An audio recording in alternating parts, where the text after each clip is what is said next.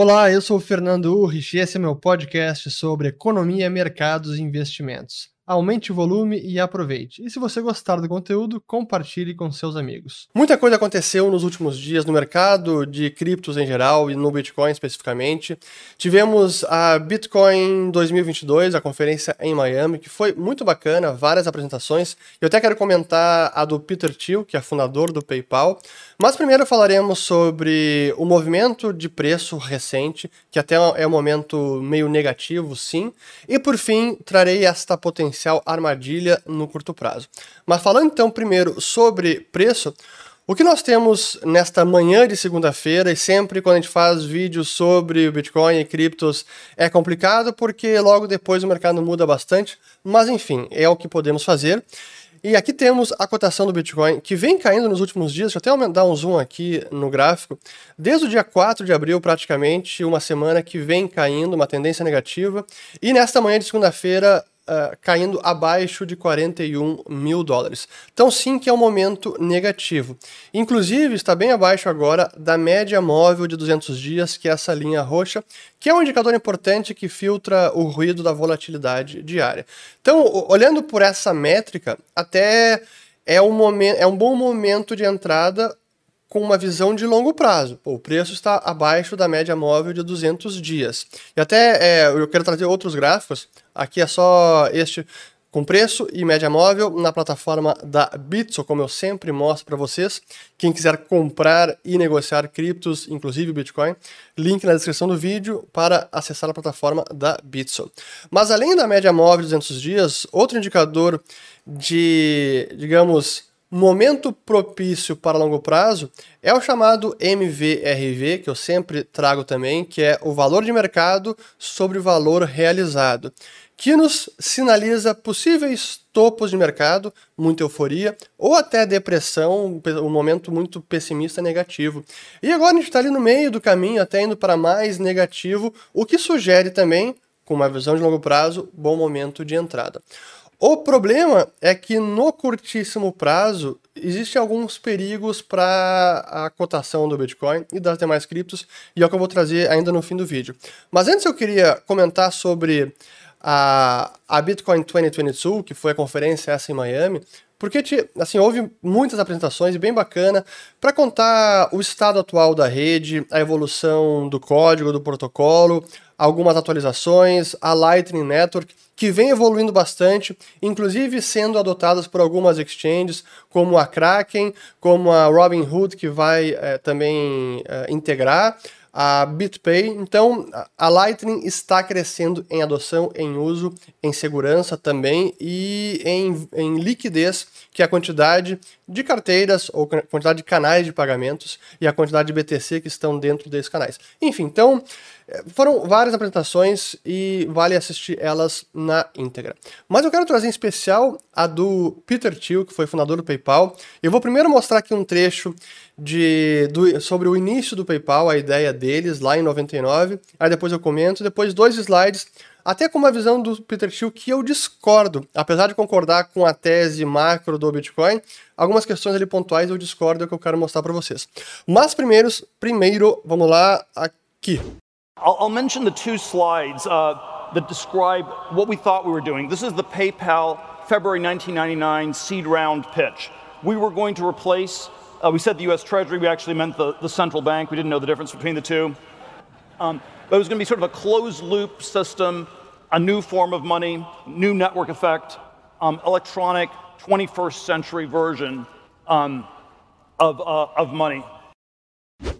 Então é a fala do Peter Thiel mostrando a visão original do PayPal em 99, que era criar uma nova moeda paralela ao dólar num sistema fechado, o que seria uma nova forma de dinheiro, mas claramente eles tiveram que mudar depois e aí virou apenas o sistema de pagamentos PayPal, porque eles sabiam que Tesouro Americano e Fed não permitiriam que uma empresa criasse uma moeda paralela ao dólar. Mas enfim, curiosa esta fala do Peter Thiel. Mas depois ele trouxe algumas considerações sobre a visão dele para moeda, ativo, sistema de pagamentos, que eu até discordo, e é isso eu quero trazer para vocês também, deixa eu só colocar na tela aqui uh, os slides. Então, ele traz o seguinte, uh, de um lado, no eixo Y, a velocidade, o que seria a quantidade de transações, e do lado do eixo X, o valor do ativo. Portanto, o ouro, ali a barra de ouro reluzente, tem muito valor, mas baixa velocidade. Papel moeda, menos valor, mais velocidade. E por fim, um sistema de pagamentos, de processamento, como a Visa, menos valor e mais velocidade. E ele compara, em termos de valor, até o valor de mercado desses ativos, inclusive da empresa Visa. E é que ele faz analogia que eu também não concordo, mostrando como o Bitcoin hoje é um sistema com alto valor, mas baixa velocidade, e o Ethereum é um sistema de pagamentos com alta velocidade, mas baixo valor. E eu eh, acho que não é uma analogia correta, porque ele parece perder de vista que o Bitcoin vai permitir, está permitindo, que tudo faça parte do mesmo sistema integrado. Não tudo ocorre dentro do blockchain base, do protocolo base, em termos de transações registradas nos blocos no blockchain do Bitcoin, mas a forma que o sistema vai escalando, como por exemplo a Lightning Network, que é um canal de pagamento, ou uma rede de canais de pagamentos que é integrada à rede do Bitcoin, é isso que vai permitir que o Bitcoin, lato senso, tenha tanto alto valor mas também alta velocidade. Isso vai acontecendo paulatinamente. Então não é necessário um sistema à parte, com outras regras, um outro protocolo, com outros servidores, com outros desenvolvedores. Não, é tudo dentro do mesmo sistema. Mas temos as chamadas pilhas de protocolos, como a própria internet evoluiu. Então aqui eu discordo até dessa a visão que o, o Peter Thiel trouxe contrastando Ethereum e, e Bitcoin.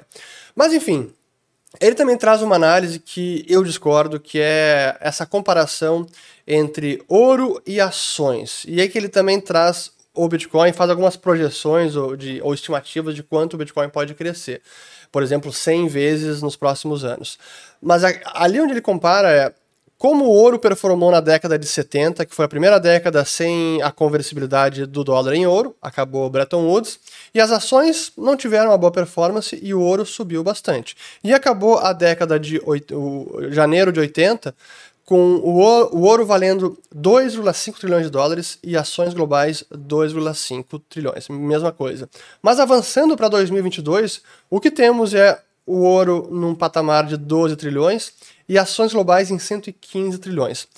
E essa é a comparação que eu não considero a mais adequada, porque assim como o ouro, o Bitcoin não é uma ação, não é uma empresa, não rende nada, é realmente um ativo e é mais comparável aos vários dinheiros base que temos no mundo, olhando pela base monetária, do dólar, da libra, do real, do euro, do iene e com o ouro também, e não com ações. Por isso que eu não concordo, para mim nem faz sentido fazer essa comparação de valor de mercado de ações e de ouro. Até porque de 1980 para 2022, muitas empresas foram listadas. Então, a mera quantidade de mais empresas listadas em bolsa já elevaria e muito o valor de mercado das empresas. Então, não me parece uma comparação muito correta. Mas ele, ele traz um ponto que aí tem, eu concordo, onde nos últimos anos ou meses o próprio Bitcoin tem se comportado como uma ação da Nasdaq alavancada, tem sido tratado como um ativo de risco. Essa tem sido a comparação, e a gente vem falando sobre isso há vários meses, como o Bitcoin tem tido uma correlação muito positiva com o mercado acionário americano em geral. Isso significa que quando sobe o Nasdaq, sobe o Bitcoin, quando cai o Nasdaq, cai o Bitcoin também. Por essa ótica, eu aceito a comparação, mas não em termos de valor de mercado, e eu não concordo que por, por essa comparação, que foi o que o Peter Thiel embasou a sua estimativa, o Bitcoin pode crescer para 100 trilhões de dólares. Pô, se hoje está quase 1 trilhão o valor de mercado do Bitcoin, para 100 é mais de 100 vezes, é isso que ele que traz como estimativa. Honestamente, eu não acho isso plausível. Mas, seguindo, e nesta linha de correlação positiva com o Nasdaq. Aí que eu quero trazer uma análise que é o blog do Arthur Hayes. Ele, para quem não sabe, é fundador da BitMEX. Durante muitos anos foi a principal exchange de futuros do mundo. E ele é um cara bem é, polêmico, mas ele traz umas, algumas análises bacanas. E essa que ele mostra que é armadilha de curto prazo e que eu concordo, que tem a ver com o quantitative tightening ou o aperto monetário que o Banco Central americano está iniciando.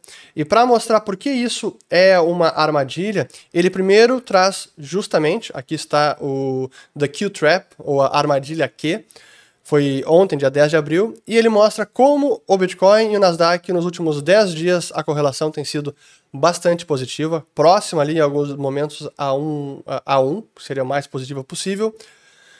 Últimos 30 dias também bastante positiva correlação, ali desde 2021, e os últimos 90 dias também bastante positiva. E a mesma coisa para o Ether, 10 dias, 30 dias e 90 dias. Portanto, o mercado tem tratado o Bitcoin e demais criptos como ativos de risco. E por que, que isso é uma armadilha no curto prazo? Porque os Estados Unidos, o Fed, está iniciando esse ciclo de aperto monetário. Como eu comentei no outro vídeo sobre como ele vai fazer isso, elevando juros e ao mesmo tempo vendendo ativos de volta para o mercado. E aí que está, é, é um duplo aperto monetário e por isso que isso vai drenar a liquidez do sistema e vai prejudicar ativos de risco como as ações da Nasdaq.